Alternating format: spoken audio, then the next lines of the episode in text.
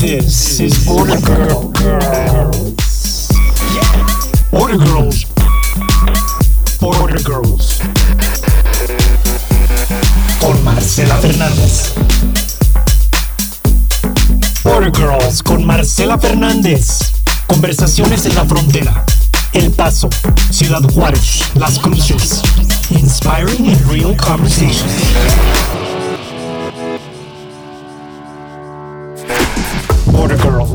Marcela Fernández. Bienvenidos a un episodio más de Border Girls. ¿Cómo están? Yo soy Marcela Fernández y hoy les presento a mi Border Girl, que la verdad estoy muy feliz y emocionada de tenerla aquí en el estudio.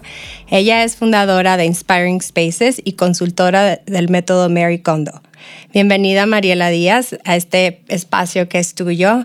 Estoy muy feliz de que nos compartas tu, tu, vida y un poquito de tu profesión y de lo que estás haciendo. Y este, pues feliz de que estés aquí. Gracias. Gracias a ti, Marcela. Me encanta tu podcast. Este espacio es muy valioso para compartir todas las historias que hay, que se tengan que decir aquí en la frontera. Es un honor estar aquí. No, no, el honor es mío. Gracias por estar aquí de nuevo. Bueno, pues cuéntame, Mariela, de, de, tu experiencia fronteriza. Tú naces aquí en El Paso, correcto. ¿Y, y vives aquí de, de bebé o, o, te vas a vivir fuera a otro lado? Yo nazco en El Paso, uh -huh. pero vivo en Juárez hasta los cuatro años. Ok.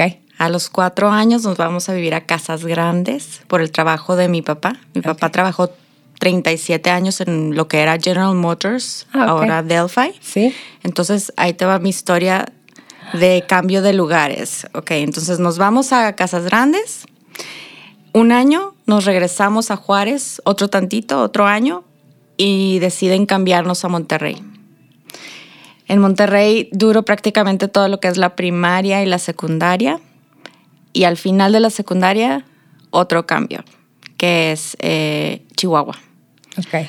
Entonces en Chihuahua vivo tres años y finalmente a los 18 años, justo para empezar la universidad, regreso, regresamos todos como familia, hemos andado juntos todo el tiempo. Sí, toda la familia se iba Ajá. a todos lados. A donde iba tu papá se iban todos. Correcto. Okay. Y regresamos a vivir acá al, al, Paso.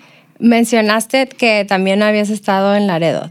Sí. Eh, que estuviste ahí, ¿cuántos años tenías cuando estabas en, ese, en esa frontera? Tenía 12 años. Okay. Y fue parte de un programa que tenía en la compañía de mi papá.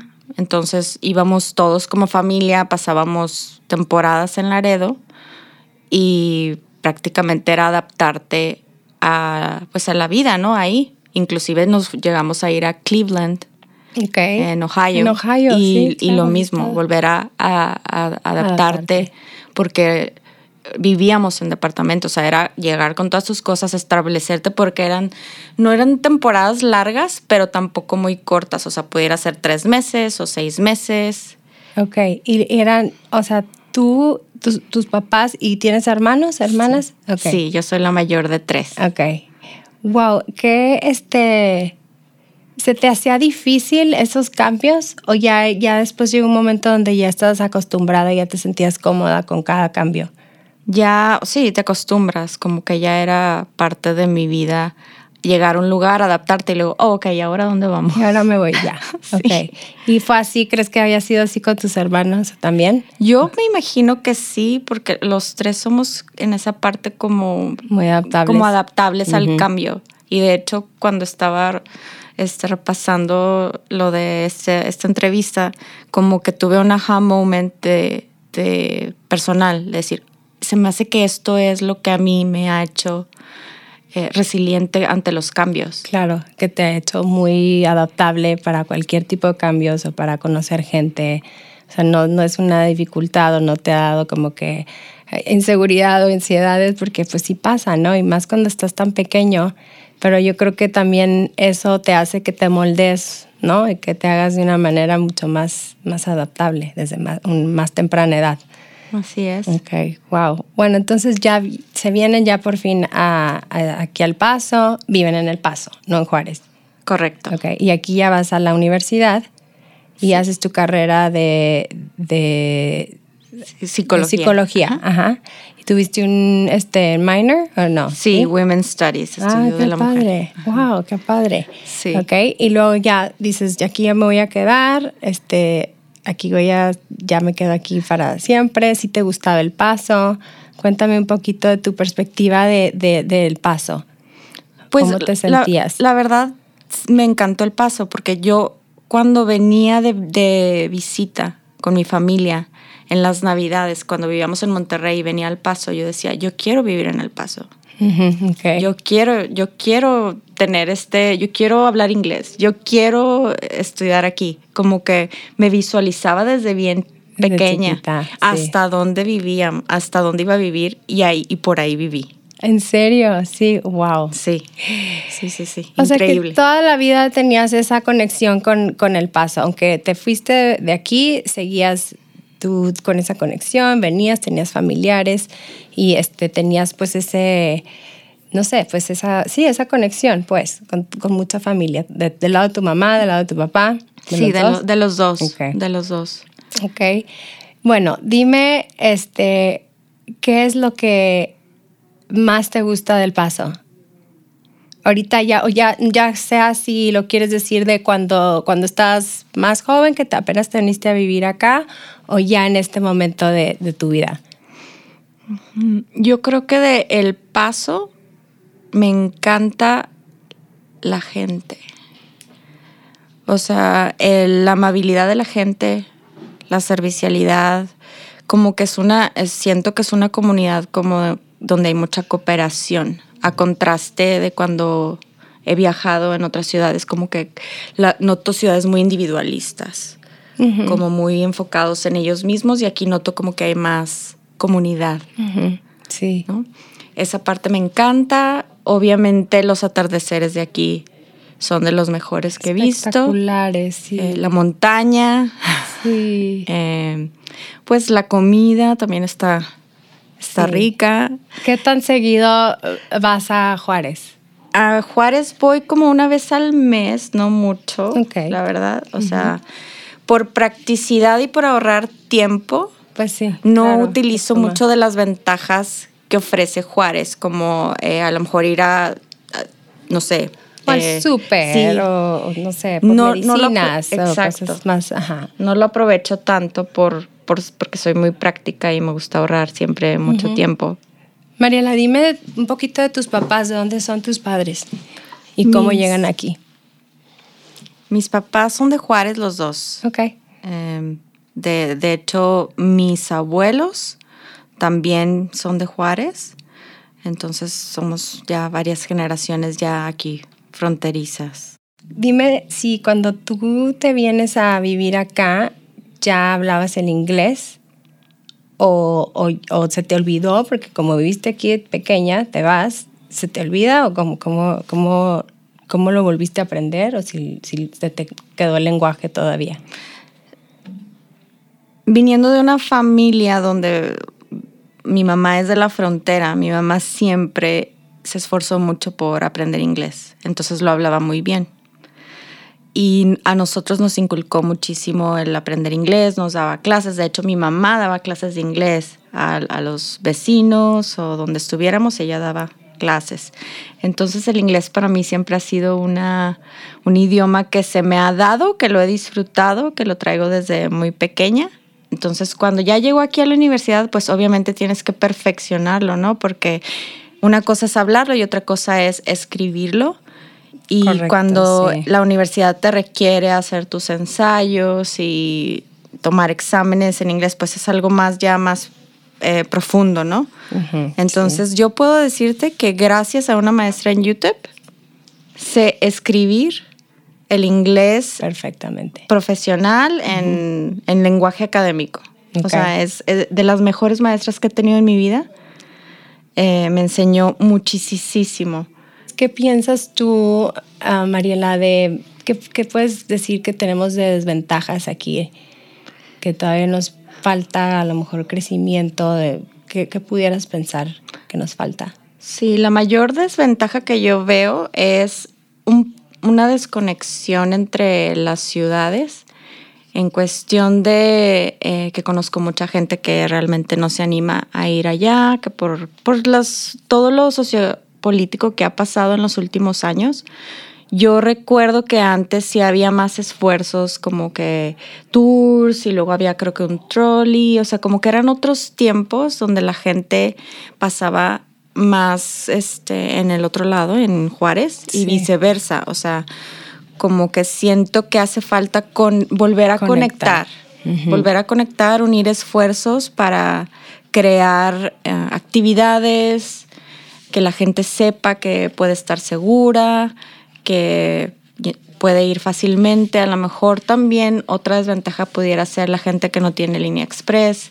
que va a tomar mucho tiempo en regresar. Eso es una desventaja también. Bueno, el año pasado que lo que hicieron de la carrera de, bueno, van varios años que la hacen la carrera que es que empiezan aquí en El Paso y corres en Juárez y vuelves a terminar cruzando. Eso se me hizo algo fue maravilloso, se me hizo súper padre y como que sí necesitamos más eventos así que, que pueda sentir las dos comunidades así bien. Sí. Y el Border Tuner, que también fue un proyecto muy padre donde se unieron los dos en los dos parques con, luces con luces y podían escuchar historias de la gente de Juárez.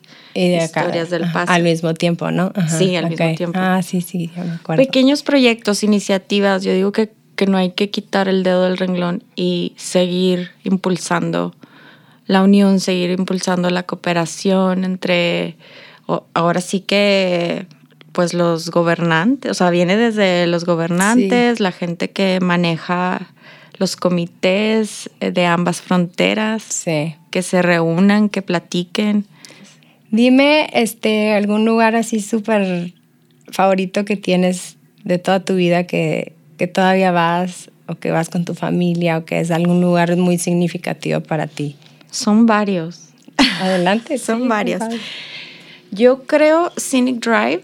Ajá, sí. Em, casi te puedo así decir que yo creo que mis papás iban ahí de novios a ver las estrellas. sí, a noviar. sí, iban a este, noviar. Sí, sí, sí. Y, y como, y nos, y hemos sido como familia y a mí me encanta ver toda, toda la mancha urbana de lo que somos como frontera. Me encanta verlo de noche y pues es algo que tiene de toda la vida, ¿no? Sí. En cuestión de lugares, en cuestión de restaurantes, hablando de, de Juárez, como frontera. Sí. Yo creo que el Shangri-La es como icono clásico de, Juárez y, de representativo de la comida china en, Juárez, que realmente hubo mucha migración de, chinos en determinado momento en Juárez, y es parte de, esa migración, ¿no? De esa influencia, cultural. Sí. Em, y sobre todo también me gusta, no es parte de, pero como, como que me dices frontera y yo siempre voy a pensar que no nada más es Juárez y El Paz. O sea, como que es todo lo que hay cerca. Sí. ¿No? Sí, sí. Nuevo México. Nuevo México, que sí, las cruces. Ajá, este, estamos todos conectados, estamos juntos. Eh, yo creo que lo que es Mesilla también tiene un, este, un encanto Súper todo, todo lo que es el camino a Mesilla, los, los árboles. Sí, es precioso, sí. Esos lugares son para mí eh, lugares que atesoro de mucho, mucho tiempo de, de, generaciones, o sea, de mis papás, de mis abuelos. Sí, y que tú los has seguido frecuentando y sigues yendo. Qué padre. Sí, fíjate que casi nadie ha comentado Mesilla pero es un lugar tan bonito, es como mágico, es un lugar muy bello, muy típico, ¿verdad? Como que también tiene mucha influencia también mexicana. Y este, y el Double digo que dicen que ahí son, las mejores margaritas, margaritas. Sí. Ah, creo que dicen que son las mejores. Sí. Y hace, a mí a veces se me olvida que existe, digo, ¿por qué se nos olvidan estos lugares tan bellos? Que, o sea, que hay que seguir fomentando para que ir, para nuestras familias, para nuestros hijos, porque si se pierde, se van olvidando y dejas de ir a estos lugares tan, tan bellos y, y que son parte de también. Y el paseo es maravilloso porque también como estamos acostumbrados al desierto, la montaña, cero verde, el camino No, el es camino así espectacular. con los árboles Ajá. así preciosos, sí, Sí. sí, sí, es muy bonito, sí es cierto. Bueno, ahora cuéntame un poquito más este, ya de tu, de tu carrera entonces, ya que empiezas a, con tu profesión, empiezas a, a ser maestra, correcto, ¿verdad? Sí. Este, ¿Hace cuántos años empezaste? Fue en el 2005 más o menos. Ok, y estabas en ese momento convencida de que esto es lo que voy a hacer, esto es lo que quiero hacer, ok. Sí. Ok, y entras con todo, con toda la actitud, con toda la disciplina, yo creo, ¿no? Ok. Sí, entro con, con todo. Siempre yo siento que lo que, lo que hago soy de las personas que si lo voy a hacer, lo voy a hacer bien. Si no lo voy a, prefiero O no sea, hacer las entras al cosas. 100, ujú. Sí, o sea, no a hacer las cosas a, a medias. medias. O sea, dar tu, tu máximo. Eh, duré de maestra 15 años. Fueron años súper bonitos, donde di lo mejor de mí, donde disfruté muchísimo. Pero como alrededor del doceavo año me empezó a dar como un, como que algo, una intuición que decía, ok, esto ya va, va a ser lo que vas a hacer el resto de tu vida. Y la, la respuesta fue no. No, tú sola te empezaste a cuestionar. Sí, cuestionándome, este, y siempre lo dije de que el día que yo me retirara de ser maestra iba a ser, iba a ser a tiempo. O sea, antes de que alcances lo que le llaman el burnout o al- antes de Ujú. que alcances ya no disfrutar tu trabajo, como que eso se me hace muy importante y justo para los niños, como que estar ahí con una maestra que disfruta estar ahí. Que de veras quiere estar ahí, que quiera disfrute el, el momento del enseñar, que no esté como... ¿De qué edad eran tus alumnos? De kinder. Ah, ok. Hijo, chiquitines, Sí. aparte. Y todo el tiempo fueron de esa edad. Casi todos, menos tres años. Y lo tienes que tener una paciencia aparte, porque esa edad es muy difícil, ¿no? Como Sí, que- fue un desarrollo de paciencia. eh, lo padrísimo que, que me encanta de esa edad es que puedes ver en un año todo el desarrollo que pueden alcanzar. En un año en todo un el avance, ¿no? Ajá. ¿Qué era lo que más te, te gustaba de enseñar a estos niños? Yo creo que la conexión con los niños, o sea, estar con ellos, le- leerles, enseñarles, la conexión. El sistema no. Ok. ¿Estás para una escuela pública? En- sí, el, siste- o sea, el sistema, todo lo que conlleva eh, el sistema educativo, no estoy de acuerdo en muchas cosas, no estuve de acuerdo en muchas cosas, obviamente las hice porque era parte de mi trabajo, pero al final yo siento que lo que importa es qué estás haciendo por el niño, o sea, que crezcan, sin- sin- o sea, no... sí, que tu no- trabajo tú lo estés haciendo al, al- al máximo, ¿no? Y que de veras lo estés haciendo y desenvolviendo y tratando de hacer que estos niños sí estén aprendiendo. O sea, que el resultado sea bueno. y que disfruten, porque el kinder es la, es la base, o sea, la influencia que tiene una maestra de kinder es de toda la vida. Sí. O sea, es el inicio. Tú Sí. puedes eh, eh, influenciar si al niño le va a gustar la escuela o no. Sí. Ese periodo fue, o sea, durante ¿qué? 14 años, 15 años. Fue un sé. total de 15 años. Ok. Y todo el tiempo fueron pequeñitos, todo el tiempo tuviste niños de, o sea, de kinder, de, que son cinco años, ¿no? Cinco años. Ah, Ok. Wow.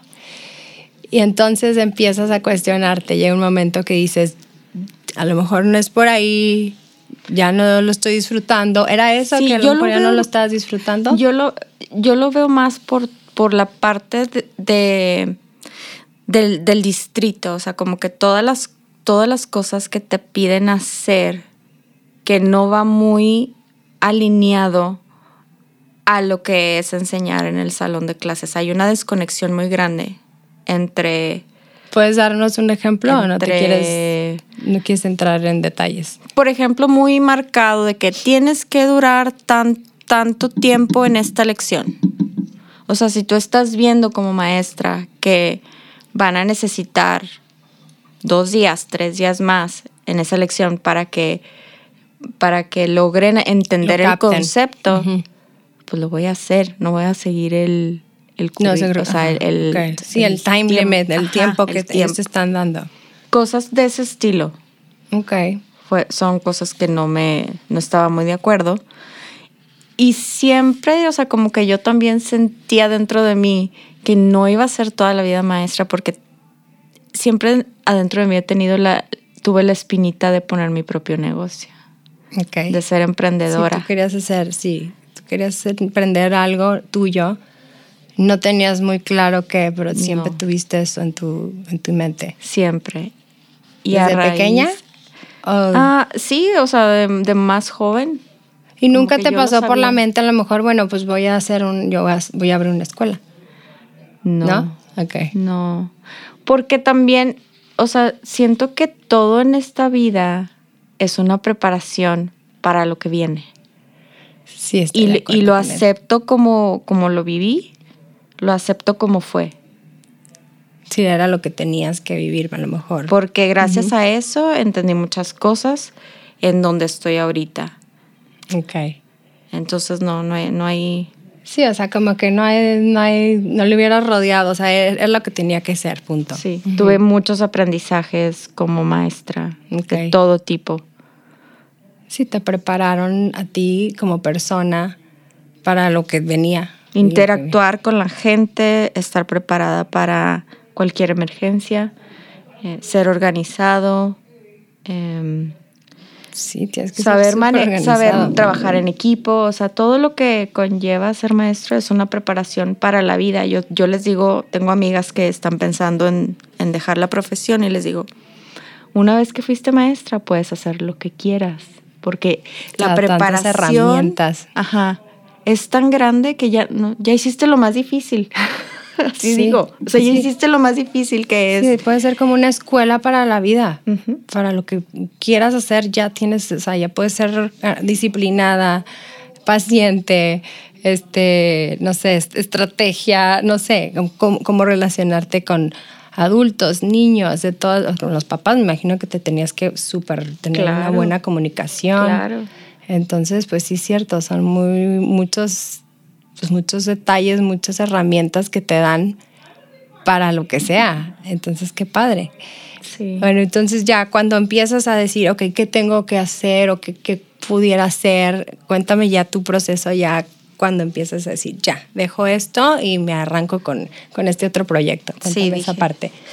Siempre he buscado mucha inspiración en los libros y en ese momento me estaba acompañando un libro de Sir Ken Robinson que Ok. lo, lo amé, se llama Finding Your Element. Sí, que de Encuentra- hecho lo empecé a leer, este, no lo acabo, pero a raíz de que me lo, me lo comentaste, lo, lo empecé a, a leer y ahí la llevo. Me está gustando mucho. Y de hecho tiene varios libros y él eh, modernizó la educación y cambió muchas cosas del sistema Ujú. en Inglaterra. Ujú. A raíz de que empiezo a leer y empiezo a hacer mucha, muchos ejercicios de introspección, me doy cuenta que quiero hacer algo. Que, ¿En qué soy buena? O sea, que me, ok, quiero un negocio, pero ¿qué puedo hacer yo aparte de, aparte de ser maestra? ¿Puedo Sí. hacer otra cosa? ¿En qué soy buena? Y a base de todos esos ejercicios me llegué a la conclusión de que fue organizar. O sea, toda mi vida he organizado y he creado orden en, eh, en- en los lugares, En o todos en, lados. bueno, en algún evento, o sea, como que cre- organizar las cosas, o sea, que fluyan. Y, y eso me dio todo, como que retroalimentación de decir, ok, puede ser un negocio. En ese momento empiezo a leer a Marie Kondo, me entero que tiene una certificación para consultoría, en, en- voy a Nueva York, consigo meterme al curso Pero ¿cómo das con ella? por, por su libro. Ok, Por su empiezas a libro. leer su Empiezo libro. a leer su libro, me enamoro del método, aplico para ir al curso, me voy al curso y es 2019, prepandemia. O sea, el virus ya estaba. ajá, o sea, sí. justo en, no- en noviembre Antes así de Hago- que pe- pegó. Ajá. hago el curso. ¿Cuánto dura el curso? El curso fue un fin de semana, pero Ah, tienes que hacer todo un trabajo eh, posterior Claro. de trabajar con, con personas, Sí, como entrevistarte, pasar, Ajá. ajá, pasar un examen y luego ya como que te gradúas. Y dije yo, pues a ver, ¿cómo le hago para conseguir las personas? Pero pasa la pandemia. ¿Y qué pasa en la pandemia? La gente está en su casa, la gente está enfrentando. para todo.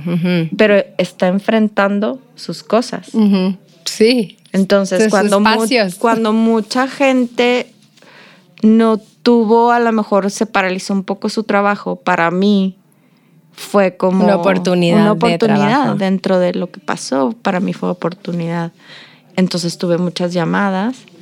¿Cómo fue tu primer este approach? ¿Qué pocha? ¿Cómo se dice? Como que cuál fue tu primer paso para, para tener esa iniciativa de, de tener esos clientes? ¿Cómo, cómo te pro- promocionaste o cómo lo hiciste? Porque era mera pandemia.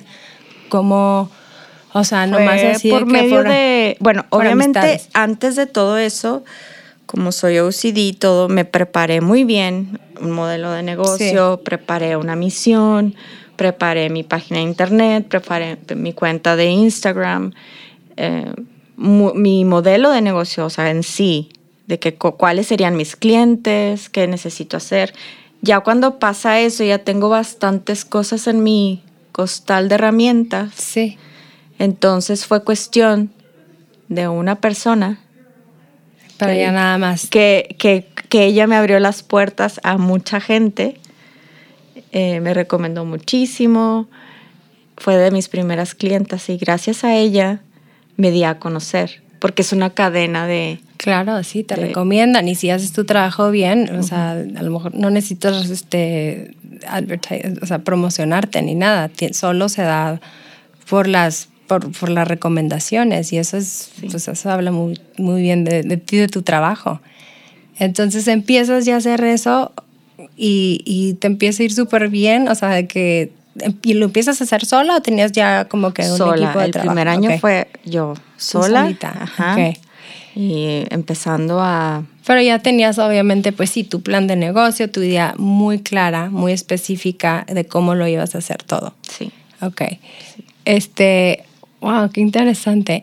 ¿Y ten- ¿Tuviste miedo? O sea, ¿titubeaste en, en, en tomar esa decisión de, de aventarte con este proyecto? De Claro. ¿Qué voy a hacer? ¿Cómo? Que si no funciona. Claro, o sea, el miedo es básico. El miedo siempre te acompaña, aunque no quieras, siento yo. Pero también dentro de, dentro de ti tienes esa intuición que te dice, vamos. Ajá. vamos. O sea, no, o sea, ¿qué hay que perder? Nada. que no O sea, funcione, sí. pues consigues otra cosa. O sea, solucionas el problema. Sí, hasta que no lo pones en práctica te vas a dar cuenta. Pero sí, sí yo, yo como tenía tantas ganas, como el trabajo era, es trabajo de, de corazón y siento que hice las cosas bien y que las estoy haciendo bien, como que yo tenía mucha fe y tengo fe en que me va a ir bien. Sí, estabas muy confiada. Confiada, ajá. Sí. Como que se, se- se dio la, la gente, como también el concepto era como de ciudad grande, del negocio, como Big City Concept. Como que dije, no sé si el paso esté listo para este tipo de negocio, no sé si la gente lo va a valorar, no sé si la gente lo va a ¿Cómo la apoyar. recibir? Sí. Ajá. Si le interesa, si es algo que Exacto. un mercado que esté abierto a esto, claro. Y, y, y sí, sí se dio bien y se ha dado por los últimos cuatro años y medio. Wow, qué padre. Tengo ya un, un equipo que ¿Cuántos son en tu equipo ya? Siete y yo, o sea, somos ocho. Ocho. Y soy tan afortunada de, de la gente que tengo. Sí, o sea, tu equipo de trabajo es sí, así. Sí, son personas con, Confiables. con valores, Valores. valores, más que nada, porque yo siempre pienso que la- lo que es una habilidad, lo que es este es hacer algo, lo puedes enseñar y, lo, y con el tiempo lo puedes hacer. ¿no? Claro. Pero los valores ya lo traes. sí. o Ya sea- es, parte de tu esencia, ya lo que eres. Entonces, para mí era más, es, es más importante tener gente de confianza, gente que tenga valores, gente que quiere aprender, gente que quiere trabajar en que sea equipo. trabajadora, sí. Es- y el aprendizaje lo van a hacer. O sea, y sí. obviamente, pues les tiene que gustar lo que hacen, ¿no? Porque es un trabajo de, de corazón, o sea, tiene que venir de un, de algo Sí, y de mucho este paciencia y tiempo, ¿no? Dedicación. Siento que es muy, este, pues sí, para organizar tienes que tener mucho tiempo y más si son espacios que no son tuyos porque a lo mejor tienes que consultar con la persona que estás haciendo el trabajo de que cómo quieren esto, dónde lo quieren y tienen estas cosas que a lo mejor otra persona no tiene. Entonces es esa es una parte también que se puede volver un poquito complicada a lo mejor, ¿no? Y es de hecho justo uno de los retos más grandes porque tenemos muy establecidos los procesos, el estándar de trabajo y todo, pero cada cliente, cada proyecto es diferente y tiene necesidades diferentes y tiene espacios diferentes y quiere las cosas diferentes, pero es, es la habilidad de adaptarte.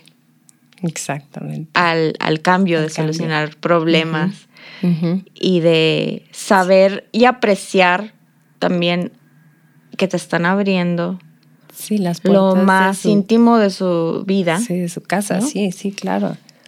Y hacerlo bien. Sí. Y la satisfacción, pues yo creo de hacerlo bien, o sea, pues, pues obviamente es el fruto de lo que estás haciendo y del, de que cada cliente se quede satisfecho, ¿no? Y que te puedas recomendar, que te puedan recomendar. Y pues se me hace súper, súper padre y especial eso. Sí. Entonces tienes un equipo, ya son ocho contigo.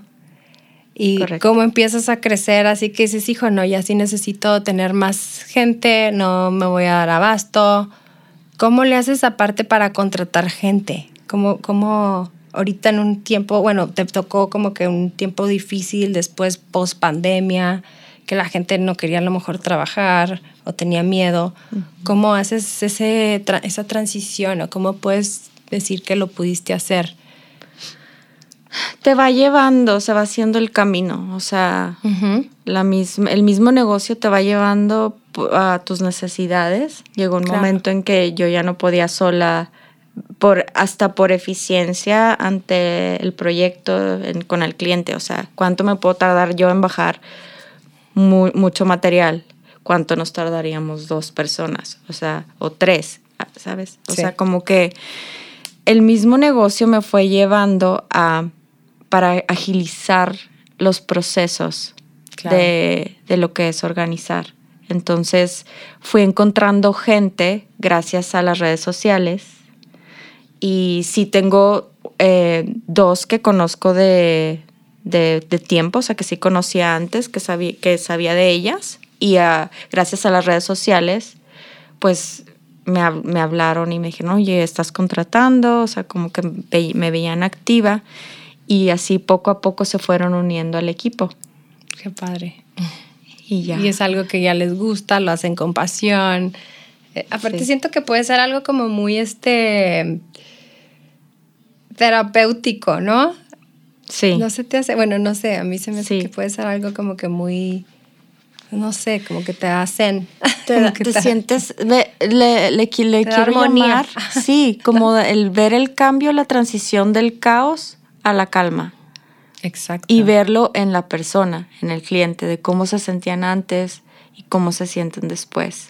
Es que eso, hay que hablar un poquito de eso, de, los espacios eh, congestionados o, donde no hay, donde hay caos, cómo eso te afecta también a tu propia energía. ¿Estás de acuerdo conmigo? Como que eso, eso influye mucho en tú cómo estés, tu estado de ánimo, este, la ansiedad a lo mejor y todo eso se refleja en la persona. Entonces dicen que sí es muy importante tener espacios este, organizados para, porque eso también te, te, drena energía, ¿no? Sí, sí. Cada vez hay más eh, investigación, estudios que, que, se hacen respecto a, a cómo influencia nuestro espacio nuestro bienestar eh, mental.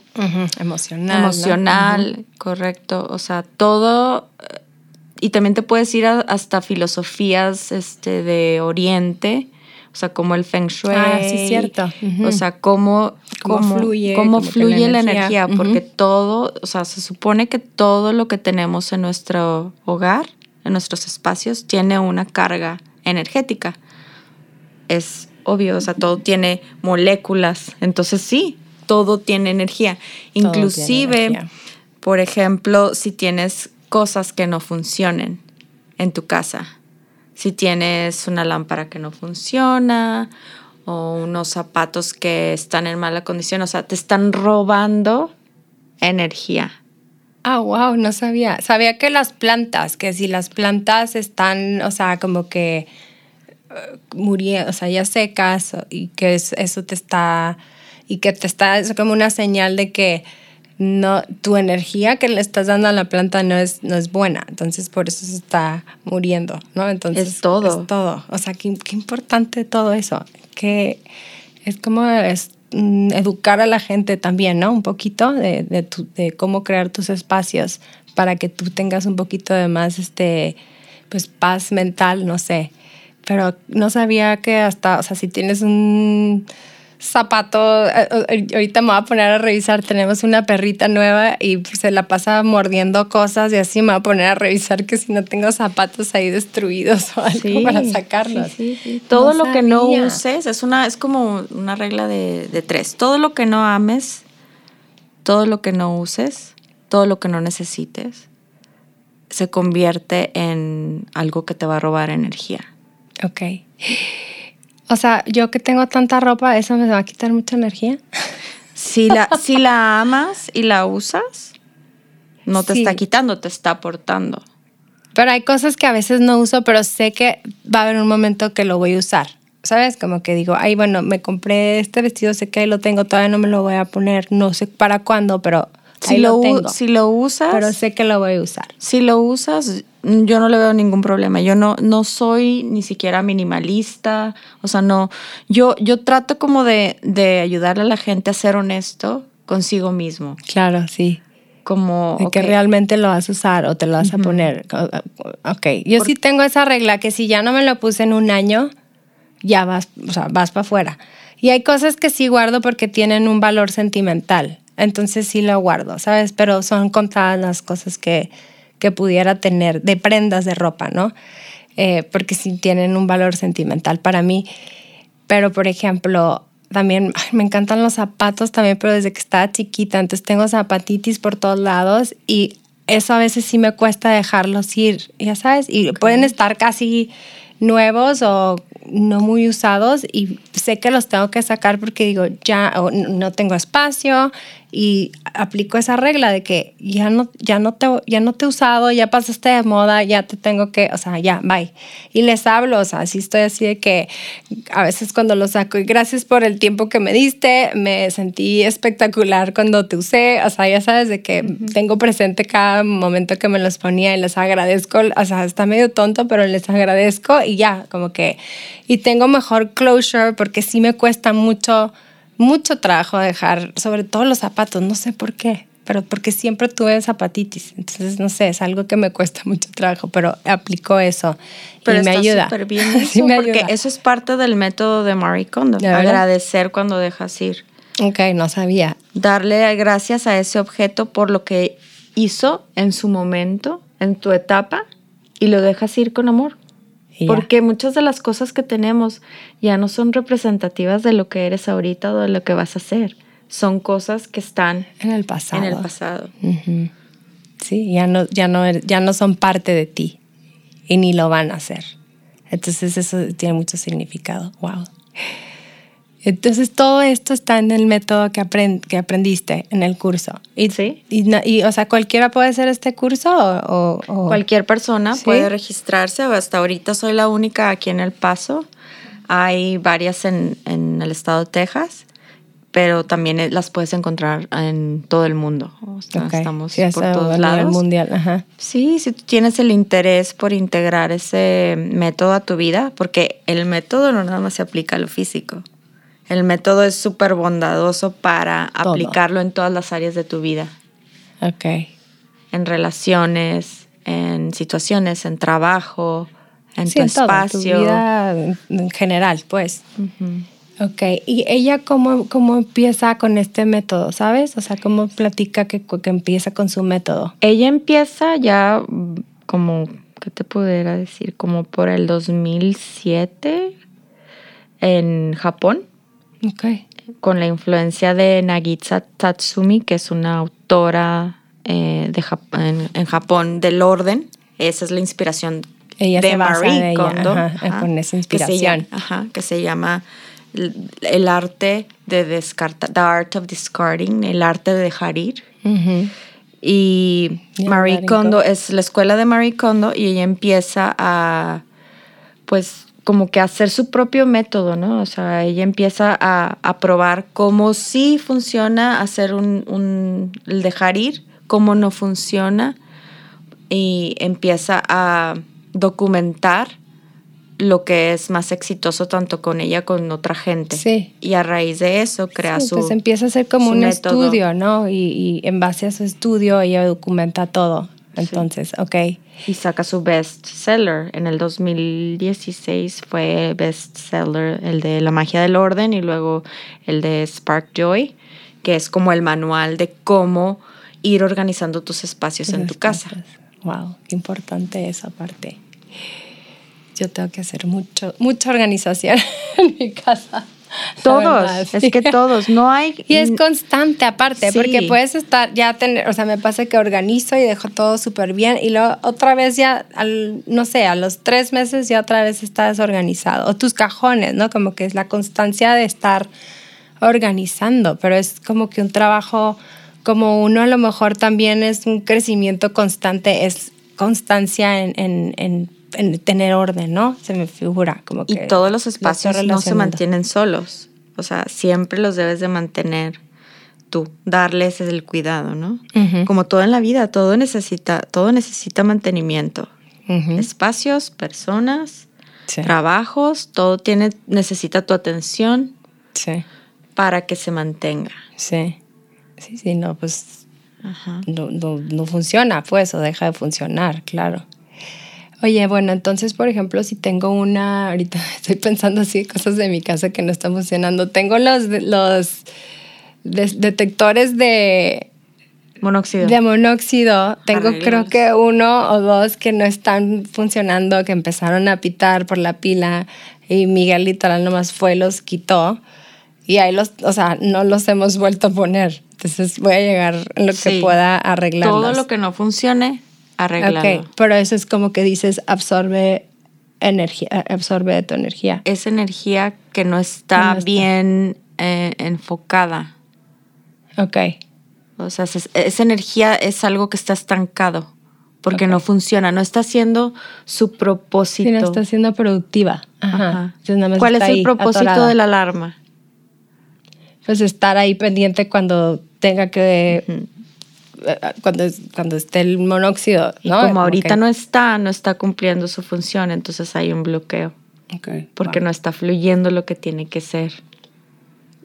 si su función no está si no va a estar funcionando y su función Y no lo digo va- yo, eh, lo No, no, dicen no, los sí. expertos. pero los no sí hace mucho sentido está súper interesantísimo Em, por eso estás tan fascinada también yo creo no como que aparte les enseñas es como que estás educando a la gente Sí, al tú estar haciendo, organizando estos espacios, les ayudas y aparte los, pues los estás como que educando, guiando, ¿no? Y que se me hace algo increíble. Es, es algo, pues, porque les ayuda para todo, ¿no? Entonces, Sí, Y, y nos, nos pasa mucho que especial. ordenamos cierta categoría o cierto espacio y la gente ve los beneficios y ve cómo se siente, entonces dice, ah, pues ahora quiero mi cocina, quiero sentir así como me siento. o sea, aquí". empiezan con un espacio Sí. pequeño, por ejemplo, su recámara o su closet. Y luego nos vamos a otras áreas porque les gustó cómo se sienten, cómo se ve, eh, porque nos basamos también un poco en lo estético. Sí. O sea, siempre viene Sea la, fu- la función Ujú. y luego es que es más importante y luego lo, lo casamos con lo estético, ¿no? Ujú. Para que sea un espacio donde te también puedas decir, ay, Sí, que te cause algo bonito, Sí. que, que, que lo admires al verlo, o, no- o sea, que te cause un efecto de, de, pues, no sé, de estar en paz o que te guste, no sé. Qué, Ya. qué padre. y ya nos pasamos a otras áreas y así vamos poquito a poquito O sea, que va. en, en, la, en las casas. Y ahorita, por ejemplo, o sea, ¿qué, ¿cuánto es el tiempo que te tardas en hacer, no sé, un, Me imagino que cada espacio obviamente es diferente, ¿no? De tiempo, pero más o menos, ¿cuál es, ¿cuánto es lo que tú te programas en, en un espacio de tiempo? En ¿Días? promedio, Ajá. en promedio, eh, cocina y pantry pueden ser 15 horas. Ok. Y closet, Y tú ya lo divides Sí, en días. lo dividimos, eh, dependiendo cuánta gente esté contigo trabajando. Sí. Ok. Y usualmente trabajamos de 9 a 2 de la tarde, que son 5 horas muy productivas, porque ya después de cierto tiempo ah, alcanzas como un cier- una cierta fatiga cuando estás el cliente, como muchas veces va- están haciendo, tomando muchas decisiones, pues sí es cansado. Entonces la parte la parte más importante que es lo que es la lo que le llamamos decluttering, que es la parte de descartar. Esa parte es más bien cansada para el, para el cliente, entonces lo hacemos lo más rápido que se pueda, cinco horas máximo, y luego ya viene el proceso de organizar, porque nosotros no nada más tratamos, obviamente nos adaptamos a las personas, ¿no? Pero mi consejo siempre va a ser que no organices lo que no necesitas. O sea, muchas veces no, no, ¿para qué organizar algo que ya ni te sirve? Entonces, Que primero, lo tienes ahí, a lo mejor es sacarlo. Claro. primero hay que sacar y luego ya se organiza. Bueno, y tú ayudas al cliente, por ejemplo, a decidir, esto ya no te sirve, o sea, esto ya sácalo. O cómo, Yo cómo no- le haces no, con- con- nosotros no nunca le vamos a decir a alguien que saque a- algo a alguien, pero les vamos a, a preguntar, los vamos a guiar y en, en el tipo de preguntas que hacemos usualmente la persona dice, ok, sí, sí es tiempo. ¿Cuánta, Ok. ¿Cuándo fue la última vez que lo usaste? O preguntas así, ¿no? Ok. O sea, que te hacen realmente... Tú, ellos ya tienen la respuesta, nada más necesitan como que el impulso. les, sí, el que alguien les ayude a, dar la- a tomar la decisión. Claro. Porque Marie Kondo es muy respetuosa, aunque no parezca, pero sí su método es de mucho respeto de dónde está la persona. De hecho, te dice que tú nunca le vas a tirar algo a nadie. O sea, tú te encargas de ti. Sí. Y la persona, en, en mi caso, ¿no? De que mi esposo y yo, yo me encargo de mí, yo arreglo mis áreas, la persona ve el beneficio y qué pasa, ah, ok, yo, yo lo quiero hacer, me invitas o hay que hacerlo, ¿no? Sí. Pero nunca yo decidiendo sobre esa persona de que "Ay, Claro. te voy a tirar esto porque esto ya no. No. De hecho, por e- esa influencia que tengo de Marie Kondo, sí es muy fuerte para mí. Como que no. no hasta a veces le pregunto a la gente, ¿qué tanto quieres que, que sea este. Sea, que sea dura, que sea tipo Marie Kondo, o sea, porque hay gente que dice, no, conmigo, dime y sí. Dime, yo lo hago. Porque, Ajá. porque Necesito que quiero- alguien me- que me ayude. Ajá. Ajá. Y hay Necesito gente ayuda. que me dice, no, bájale, o sea, Sí. ¿sabes? Quiero... Quiero mi espacio, Sí. quiero saber Entonces, yo decidir. Hay que saber leer a las personas. Wow. Y saber dónde están y respetar dónde se encuentran en el proceso de, Sí, de de dejar, dejar ir. cosas, sí. sí, porque nos tocan situaciones de gente que muere, de gente que a lo mejor, Claro. gente de que sus hijos ya no están. eh, de todo tipo nos ha tocado este, experimentar situaciones y Sí, familias. Es una experiencia de vida aparte, ¿no? O sea, es como que... Sí. Pero qué bonito, ¿no? Como que sí, Sí, súper bo- gratificante. súper padre, bonito. eh, El ayudar simplemente con el hecho de que estás aportando positivamente a alguien. Sí, claro. Sí, te Eso deja una estoy- satisfacción enorme, claro. Es, ya estoy haciendo mi trabajo, o sea, ya me doy por servida casi, casi, claro. Qué bonito, qué padre. Y sí, es un tema muy interesante porque la verdad, y, y pensarías que no, que a lo mejor el paso no está listo para este tipo de cosas, pero la gente lo necesita. Es como que tenemos sed de algo, de que nos ayuden, que nos guíen, nos impulsen. Y siento que es el- con el resto de, de todo de nuestra comunidad, ¿no? Como Sí. que es, es este, es a veces nada más ser guiados y dejarnos guiar y, y ver que necesitamos ayuda. Aceptar eso, eso, o sea, aceptar que necesitas la ayuda, de que ya intentaste o de que no tienes el tiempo. O sea, ser realista y decir, ¿cuánto me voy a tardar si lo hago yo sola? Sí, exactamente. Y, es el valor de nuestro servicio, de nuestro proyecto. Claro. Que lo podemos hacer muchísimo más rápido que si... Que si tú lo haces y tú llegas ya con todo, o sea, tú, tú llegas y tú, tú pones por ejemplo, los contenedores, todo, todo. Tú, lo pones. Sí, todo está, se manda una propuesta como un mood board de materiales que le van al diseño de la casa, al diseño del closet y ya con eso eh, retroalimentación del cliente, se traen productos, nosotros llegamos con todo lo que se necesita para organizar, etiquetar, o sea, la idea es que la persona, que sea algo placentero, que no batalle y que y que sea algo rápido, o sea, porque es la conveniencia también. Mucha gente en lo que no tiene ahorita es tiempo. Claro, sí.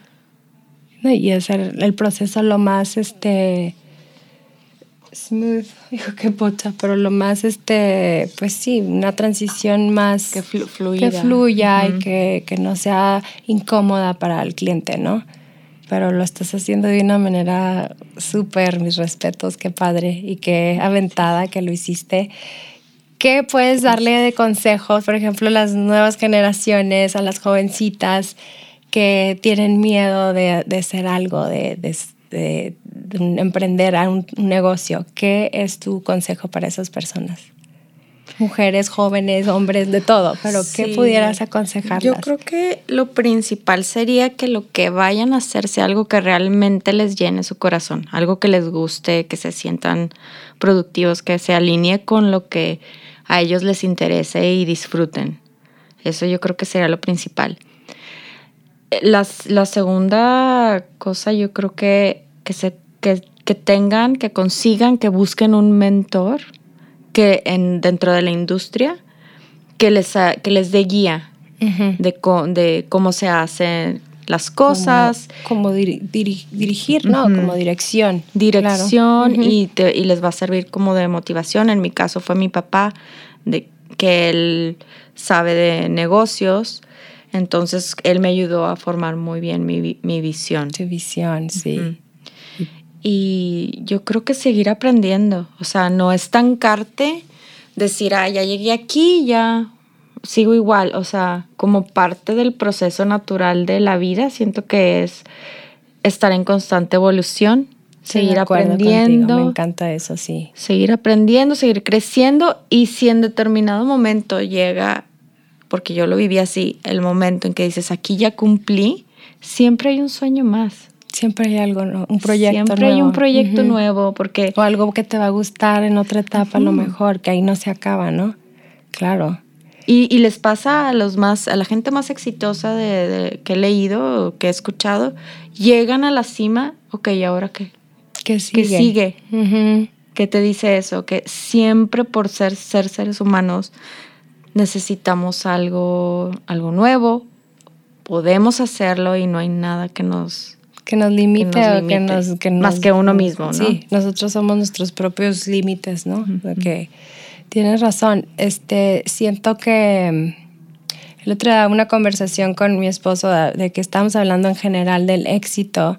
Entonces estamos hablando de, no sé, de gente que hasta cierto punto, por ejemplo, a los 60, que ya hicieron tanto dinero, vendieron su empresa y se sienten ya exitosos y que, y luego como que ya piensan que, que ya lo hicieron en la vida, pero como que hay más y como que se quieren quedar estancados, pero se van a dar cuenta un día de que pudieron haber, hecho, haber más. hecho más. O sea, no hay límites, pero ellos solos están como que limitando y se están, este, o sea, sí, ellos solos son su limitación y, y de, de, poder decir, no, pues tengo que seguir creciendo, ¿qué más hay? ¿Qué más puedo hacer? Es como, como que mucha gente piensa que el concepto del éxito para mucha gente pues es muy diferente, ¿no? Pero este, eso pasa con muchas personas que, que, me ha tocado ver y que, se, que las veo a veces estancadas, pero porque ellos piensan que ya el éxito ya lo tienen y que ya, ya no hay más. Y que dices, no, siempre hay más. Nunca, es constante el crecimiento, es constante lo que quieras este, pues hacer, ¿no? En tu vida. Y a lo mejor es un hobby, a lo mejor ya nada más es viajar, a lo mejor es, no sé, pero otros ponerte siempre metas o, o las inquietudes o tus anhelos de tu corazón desde que estabas chiquito, que no se te apaguen, ¿no? Como que se me hace súper importante. No, pues qué interesante, qué interesante. Y las creencias. Eh, saber también que muchas veces tenemos limitaciones por creencias que no necesariamente son ciertas o las, las traemos hasta nuestro ADN. O sea, muchas veces no sabemos de dónde viene, pero son, están en nuestros programas.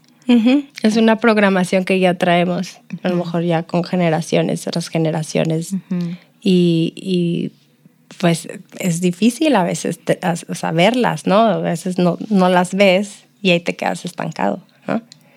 Pero es importante por eso de saber que siempre hay algo ahí y seguir leyendo, seguirte como que actualizando, no sé. Y siempre hay algo que aprender, o sea, como que nunca, como, como Michelle Obama, es uno de mis uno de mis libros favoritos es el de Becoming, mm. que dice, we're always becoming, o sea, estamos siempre llegando a un lugar, estamos en constante movimiento. Movimiento, nos estamos reinventando siempre cuando llegas a un lugar y que piensas, ah, ya la hice, algo pasa. Sí. algo pasa que te va a dar un nuevo reto y vas a tener que adaptarte al cambio y es el the survival of the fittest también, ¿no? O sea, sí, sí, sí. Adaptarte al cambio y siempre estar buscando, para mí es buscar ser mejor persona, superarte en todas las áreas de tu vida y seguir adelante aunque aunque algo pase. Sí, aunque hay dificultades, que siempre va a haber, ¿no? Las dificultades siempre van a existir, pero saber que, y también cómo las vas a enfrentar. Sabes que, saber que van a pasar las dificultades y que mientras pasan las dificultades o lo malo, pues, pues las cosas son menos duras o difíciles con, teniendo una mentalidad más positiva, yo creo, ¿no? Así es. Sí. sí. Ay, Rafa, qué, qué, interesante. Dime, este, ahorita, ¿cuál es uno de tus retos que tengas, Mariela, en esta etapa de tu vida? Ay, retos, retos. Pues siempre hay retos. Em, yo creo que en, el, en la parte profesional. Sí. Justo, o sea, regresando a lo que estamos platicando, es yo misma eliminar al, el tipo de creencias que yo pudiera tener que limiten mi crecimiento. Como miedos, como que sobrepasar miedos, ese es un reto para mí para hacer más cosas. Porque siempre te queda la cosita de, ok, quiero subir, quiero crecer, pero el, la cosita, ¿no? De que, y, y si pasa eso, o lo que sea. Pero la duda. La duda. Es lo peor que puede existir, la duda. La duda. Eh, el reto que yo, yo tengo ahorita profesionalmente es ese, como que ir despejando, o sea, no porque me anime a hacer eso ya significa que, ay, ya. Claro, o sea, no, siempre hay como la cosita, ¿no? Entonces mi más grande, grande reto es quitarme esos bloqueos, quitarme esas creencias o esos cuentos que a veces uno se dice y seguir eh, creciendo, seguir creciendo. Eh, sí, saber que puede ser algo ilimitado. Sí. Pero que mientras tú trabajes en, en eso que te limita, eh, puede ser algo ilimitado. Y a lo mejor ahorita en esta etapa dices, bueno, puedo seguir con este negocio y ya lo arrancas solo y luego va a venir otra cosa, ¿sabes? Sí, sí, sí. Y, y personalmente, la verdad, como que Últimamente he tenido muchos momentos de reflexión, de querer tener una vida más eh, de calidad. Ok. En cuanto a todo. O sea, tener calidad en mis, en mis relaciones, en mis amistades, en mis tiempos, en mi comida. O sea, como que concentrarme en, en tener calidad de vida. Sí. No en cantidad. Claro, en, en, en, ser bien, eh, ¿cómo se dice? Eh, aplicar el estar presente realmente. Vivir el momento. En que cada día, aunque sea rutinario, eh, darte el tiempo de disfrutar una buena cena, darte el tiempo de leer, darte el tiempo de meditar, o sea, organizar tu vida y irla diseñando como tú la quieres. Sí. O sea, tu propio, tu, tu propio diseño, tu propia pieza de arte. sí. Te iba a preguntar, ¿tú planeas tus días? O sea, porque hay gente que planea de que, bueno, de estas horas a estas horas, y dicen que es bien importante y es uno de los pasos para ahorita lo que me estás diciendo. ¿Planeas? ¿Haces tú Sí. como que tu semana o no sé? Sí, recién. ¿Sí? O sea, siempre he tenido cierto orden en mi agenda. Anoto, obviamente, lo profesional, lo personal. Pero me di cuenta que justamente leyendo un libro de Shannon Ables, que se llama, ella tiene un podcast que se llama The Simple Sophisticate, que se concentra en justamente en lo que te estoy diciendo, en Ujú. diseñar En la vida que diseñar. sueñas. Y, y todas las cosas que para mí eran importantes me di cuenta que no las tenía agendadas. ¿Qué disfruto? O sea, análisis, ¿no? Así, ¿qué disfruto? Quiero meditar, quiero leer, quiero sacar más a mis perros a pasear, quiero ver el atardecer. Todas Sí, esas cosas, cosas quiero tener tiempo ti de hacer una, ajá, de hacer una cena rica con ingredientes or- así orgánicos, una nada de eso lo tenía en mi agenda, tenía puras cosas principalmente de trabajo. De trabajo, sí. Te enfocas en otras cosas, pero no te enfocas en ti. estoy en el proceso de reestructurar y agregué a mi calendario paseos con mi perro, la hora que voy a meditar, dónde se me acomoda más meditar. Sí, donde te sientes más a gusto, tu tiempo de meditar, ¿no? Como que, ay, qué padre. Sí. Sí, es importante eso. Yo también estoy en ese proceso. Sí, es súper, súper importante porque es como nutrirnos nosotras para poder estar bien para todo, para.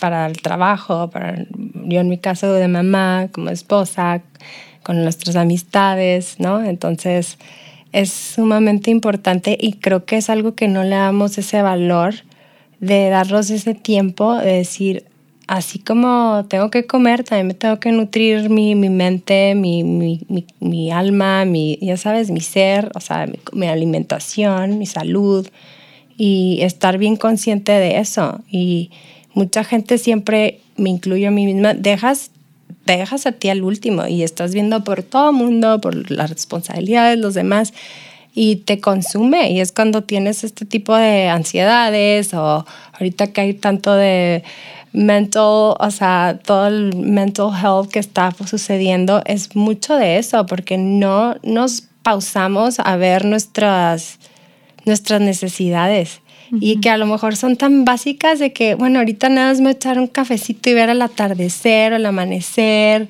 o nada más me voy a poner a, poner- a escuchar mi música o estar en silencio o una meditación, pero no lo hacemos, no lo hacemos, no nos cuidamos nosotros mismos y es una importancia tan enorme que es básica y, y la mayoría de los seres humanos no lo hacemos. Entonces, qué padre que lo comentas, lo mencionas. Y me incluyo que yo también tengo que estar así. O sea, lo estoy trabajando también, pero sí me siento que obviamente es un trabajo como todo. Y cuesta. Y cuesta. A veces está flojera, pero es lo más este, sabio que puedes hacer para ti misma. Y es un regalo a los a ti Exacto. y a los A los demás. demás, claro. Porque si tú estás contenta, te sientes a gusto, te sientes plena, vas a dar más que Claro. si no. Lo transmites, tienes- como dices que somos energía, lo transmitimos con la gente, atraemos que estamos bien, ¿sabes? Y es bien, es, es importante, sí estar definitivamente bien. Yo en mi caso lo hago mucho, o sea, como que no lo hacía antes por mí, lo hacía de que tengo que estar bien por mis hijos y tengo que estar bien por, o sea, era más por mis hijos, ¿sabes? Pero sí, por mis hijos, pero por mí también, como que me empecé a decir, pues porque no es por mis hijos, tengo que estar bien por mí misma, o sea, Exacto. que y, y siempre estamos así de que viendo por los demás y nunca dices, ¿por qué fregas por los demás? Por mí me tengo que cuidar, ¿sabes? Es un valor inmenso. Entonces, este, pues qué padre que, que lo, que lo comentas y, y lo mencionas. Un recordatorio Sí, para todos, sí, ¿no? Sí, la Porque verdad todos lo sí. necesitamos. Todos, todos. Todo mundo necesita ese, ese espacio, ese, pues ese momento de saber qué tengo, cómo me siento, qué necesito, ¿no? Cuestionarte, cómo, cómo estoy, qué me va a hacer sentir mejor, ¿no? Pero sí, reflexionar y pues seguir reflexionando y creciendo. Dime tu libro favorito. Yo sé que lees mucho, has de tener algún así libro más. Mm, recientemente estoy leyendo Dan Butner, El, el autor de las zonas uh, de la felicidad, Mm. the happiness, the happiness of...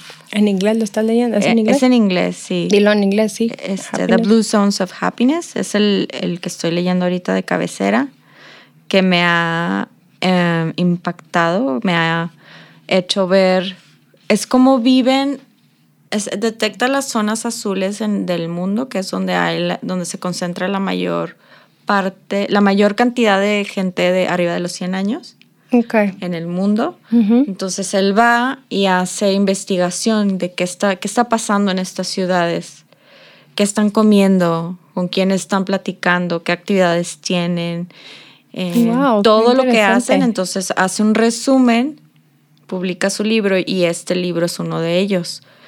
De, O sea, es de su investigación. de la hizo. investigación de las zonas más donde hay la ¿Y dónde mayor- son? Est- en, Ay, ¿dónde en son? Okinawa, Costa Rica, en California, hay una ciudad en California. Eh, ¿Dónde más? Se le llaman zona Blue Zone. Blue Zones. ¿Por qué? No. Porque el- la persona que originalmente empezó a hacer el estudio ponía tinta azul donde se estaban concentrando más en el mapa. Ah, Entonces de ahí sale la palabra blue, blue, blue, blue zones, zone. donde vieron la, la concentración ¿no? de las marquitas De azules, marcas. de Ah, donde vivía padre. más la gente, donde vive más la gente. De hecho, ahorita Netflix sacó su, documental. su, su documental. ¿Y se llama también así o cómo se Ajá, llama? Blue Zone? sí. Ah, lo voy a apuntar para Sí, que sí. no se olvide y verlo. Está muy padre. Yo creo que ese, ese libro ahorita ha sido de mis... Es que eso Que pasa, que estás leyendo uno y luego, ay, ese es tu favorito, y luego lees el otro y luego, ay, no, se me hace que este. Y es muy difícil pasando. Sí. decir el, mi libro así favorito de toda la Sí. vida de All Times. Trato de alternar, soy, tiendo a ser un poco mental, o sea, en el, en el aspecto de que me enfoco mucho en la no ficción, así Ah, como, y, y- y trato de, ok, no, Mariela, tienes que leer Sí, balancearlo. Tienes que leer ficción, Sí. porque no todo en la vida es información, no todo en la vida es eh, estar aprendiendo, o sea, como que también hay que Hay disfrutar. que variarle, sí. aprender de todo, Sí. poquito de todo, porque si lo te enfocas nada más en una cosa y ya. Eh, Pero y de los de no ficción, me encanta un libro de Alison Pataki que se llama, es de la emperatriz de Austria, Ok, de Sisi. Ok. Es, es- ha sido de, lo, de mis libros así, wow. wow, y aparte me obsesioné con la emperatriz. Emperatriz, ¿cómo era? Y sí, fui a ver el museo y el palacio y me sentía ella. Ah. te dijiste, no te muy adelantada a sí, su época. Ella estuvo muy en contra de todas las, las leyes de la corte, de la manera en que se, se tenían que comportar. Ella era de la Rebelde. naturaleza, ella quería andar a caballo, ella quería este, libre, ser libre. pues, sí, Ajá, entonces, no seguir todas las reglas, claro.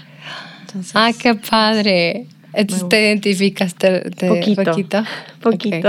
Sí, dicen que Sí. siempre hay un libro que el que por algo te gusta porque te, te reflejas o hay una parte de tu vida que te conecta, ¿no? Entonces, es que padre. Sí, aparte está padre ser rebelde. Sí, de vez en se vale, ¿no? Sí. De hecho, ella acaba de tomar un curso y estuvo increíble y habla mucho de eso de, mm, de dejar ser la niña buena. O sea, que porque tienes que siempre ser la niña buena porque es lo correcto y te enseñan que así te tienes que comportar y cuando a veces no quieres hacer cosas, ¿sabes? O no quieres, o tienes una opinión. Entonces aprendí tanto de eso porque yo siempre sí crecí de que esto es lo correcto y tengo que hacer lo correcto y tengo que agradarle a todo mundo y tengo que, este, pues ser súper educada. Ya sabes cómo, cómo te envuelves en eso y está padrísimo porque aprendí un poquito de eso, de que hay que ser libre, hay que ser, se vale ser rebelde y, y no pasa nada, no, ¿sabes? Como que está padrísimo. Me, me encantó mi curso que tomé y habla De- mucho de eso. ¿De qué Sí. fue? ¿Dónde fue? Es ¿O un curso que tomas por este Zoom Ok. y ella se llama, ella es- vive en México y se llama Mar Talanquer. Y lo acabo de tomar. Es un curso de seis meses y lo haces una vez a la semana por Zoom.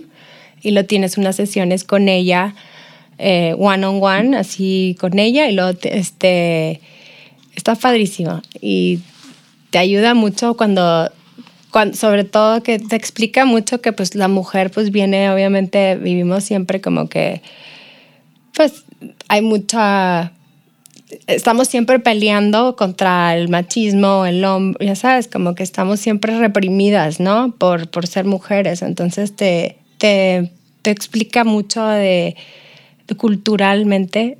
Eh, por qué actuamos de cierta manera las mujeres y por qué es tan difícil para las mujeres a veces de sobresalir, ¿no? Entonces está súper, súper padre y te, enseña muchas este, técnicas y cómo puedes este, hacer prácticas para, para sacar emociones, para quitar bloqueos. Y bueno, a mí me, encantó. Me encantaría aprender más de eso. Yo acabo de tomar un curso también ¿Sí? intensivo acerca no, parecido, pero enfocado mucho en la meditación. Ok. Y en el mindfulness y más temas más Pero también en Zoom o, No, presencial. Ellos vienen ah, de... El comercial. El comercial, sí, acá estamos haciendo comercial de Amar, pero... Vienen, eh, vienen de, de México y de Woodlands. Pero regresando a lo que estás diciendo, totalmente toda, o sea, siento que la mayoría de las mujeres tenemos ese eso bien arraigado, o sea, como parte de nuestra cultura. Sí. Es El síndrome de, no sé si sea síndrome, pero el, ¿qué será? Como...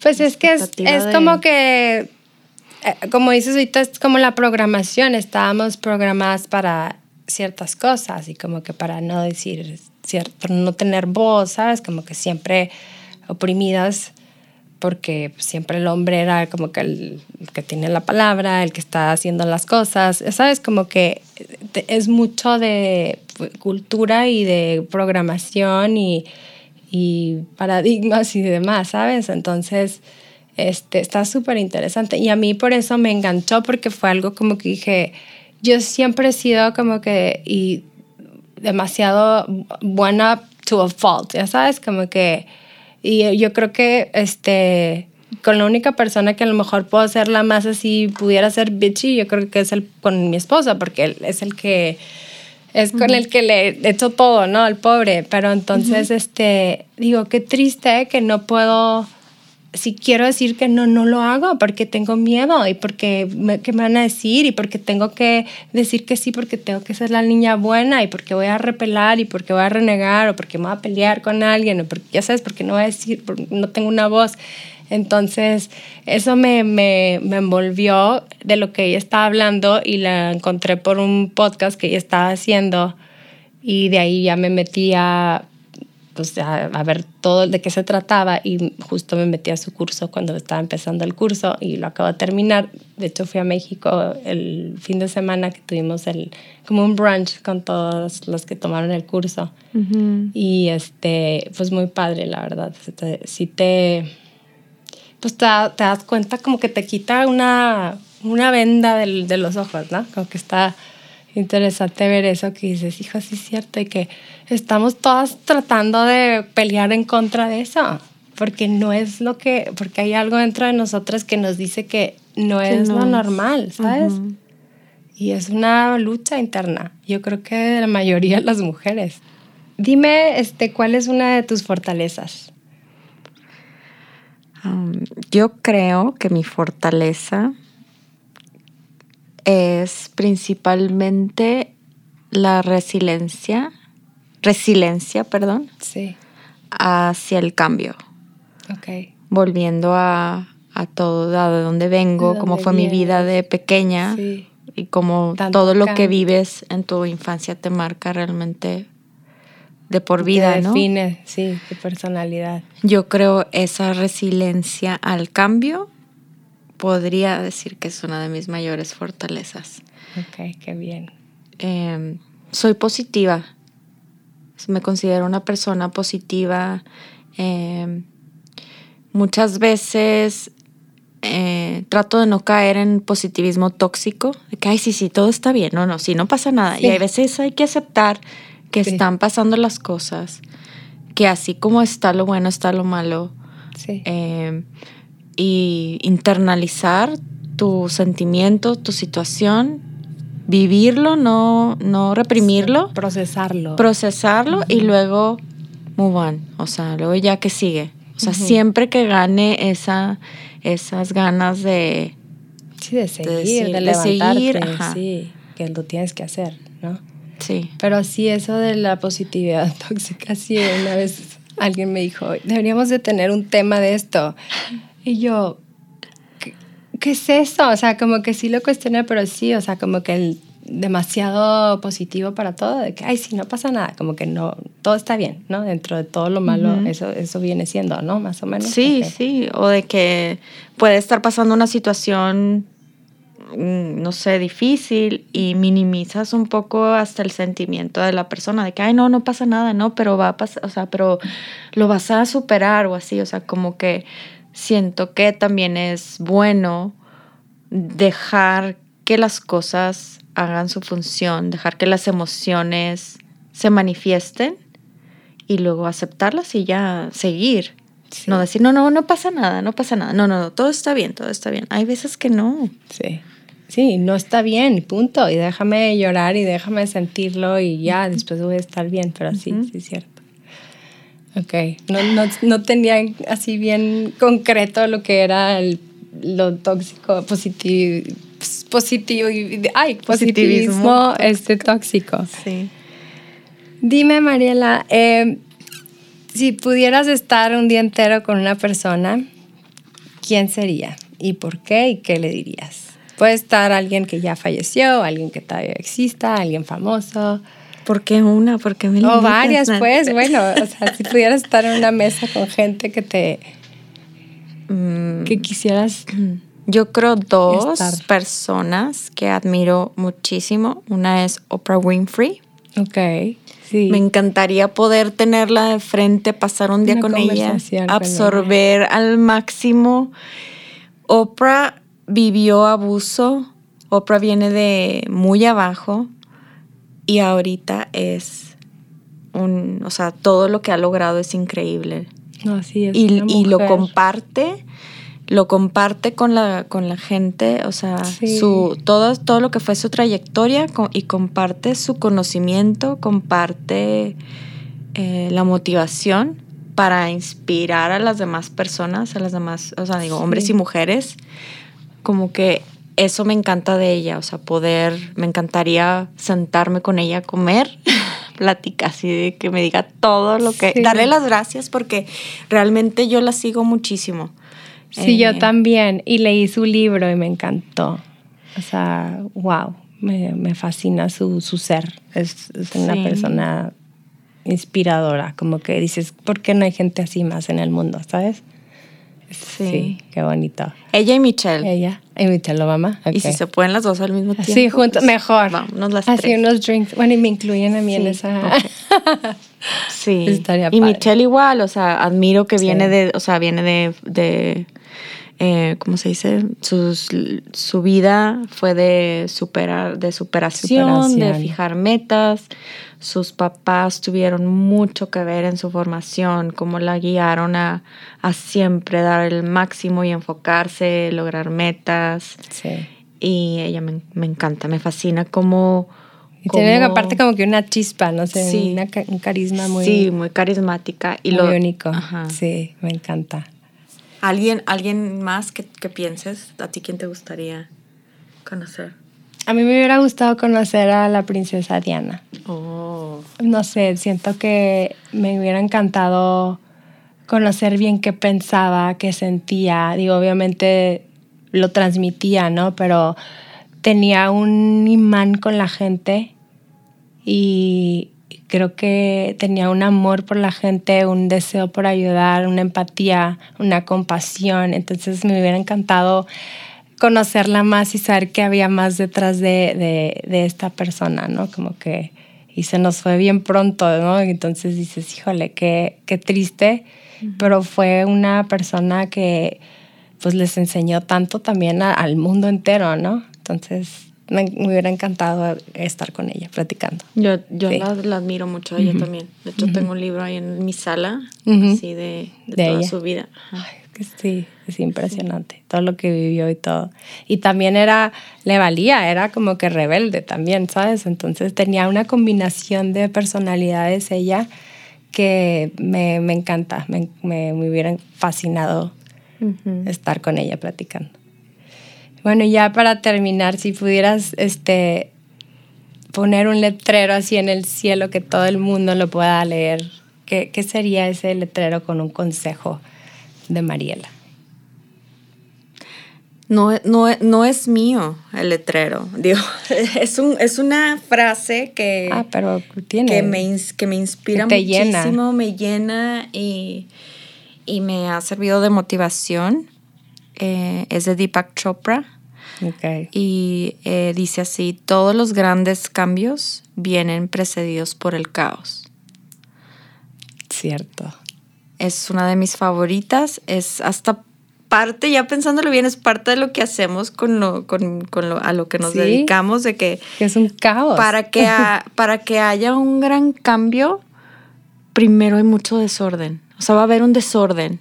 Se tienen que ajustar muchas cosas. ¿No? Entonces, bien, darle esa bienvenida a los cambios, darle esa bienvenida a los retos, porque siempre va a haber algo mejor. mejor. Sí. Ajá. Sí, con más claridad. Y siempre todo va a estar bien. Sí. Siempre tener esa, esa paz de que siempre va a ser para nuestro bien, para nuestro bien mayor y para nuestra evolución. Exacto. Y confiar, confiar y dejar. Dejar ir las cosas, sí. No, pues gracias por este, por este espacio, Mariela. Me encantó que hayas aceptado mi invitación. Eres muy, muy inspiradora, muy admirable. Eh, me encanta que quieres tu comunidad y quieres apoyar y ayudar siempre. Este, junto con tu esposo Mario también, este, lo veo que también él, le encanta también estar aquí, apoyar y crear un mundo, un espacio mejor, ¿no? Y este, te lo valoro, lo, lo admiro y te agradezco muchísimo que, que, estés aquí conmigo y nos hayas compartido tanto. Y pues muy admirable y bienvenida otra vez cuando quieras venir a hablar de otros temas. Aquí, aquí tienes un espacio. Gracias, Marcela, es mutuo.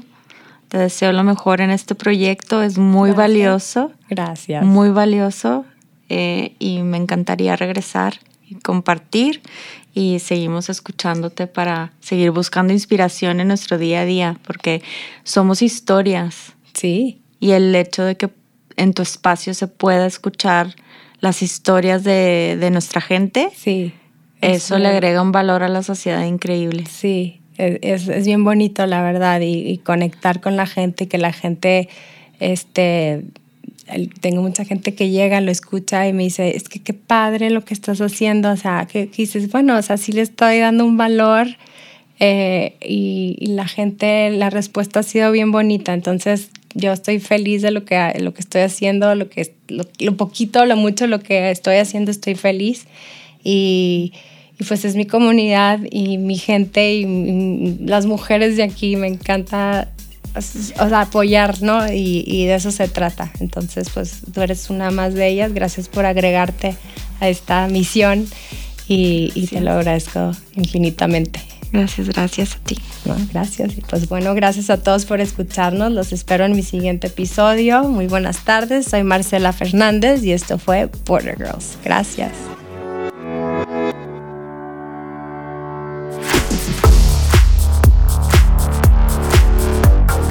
Border Girls con Marcela Fernández.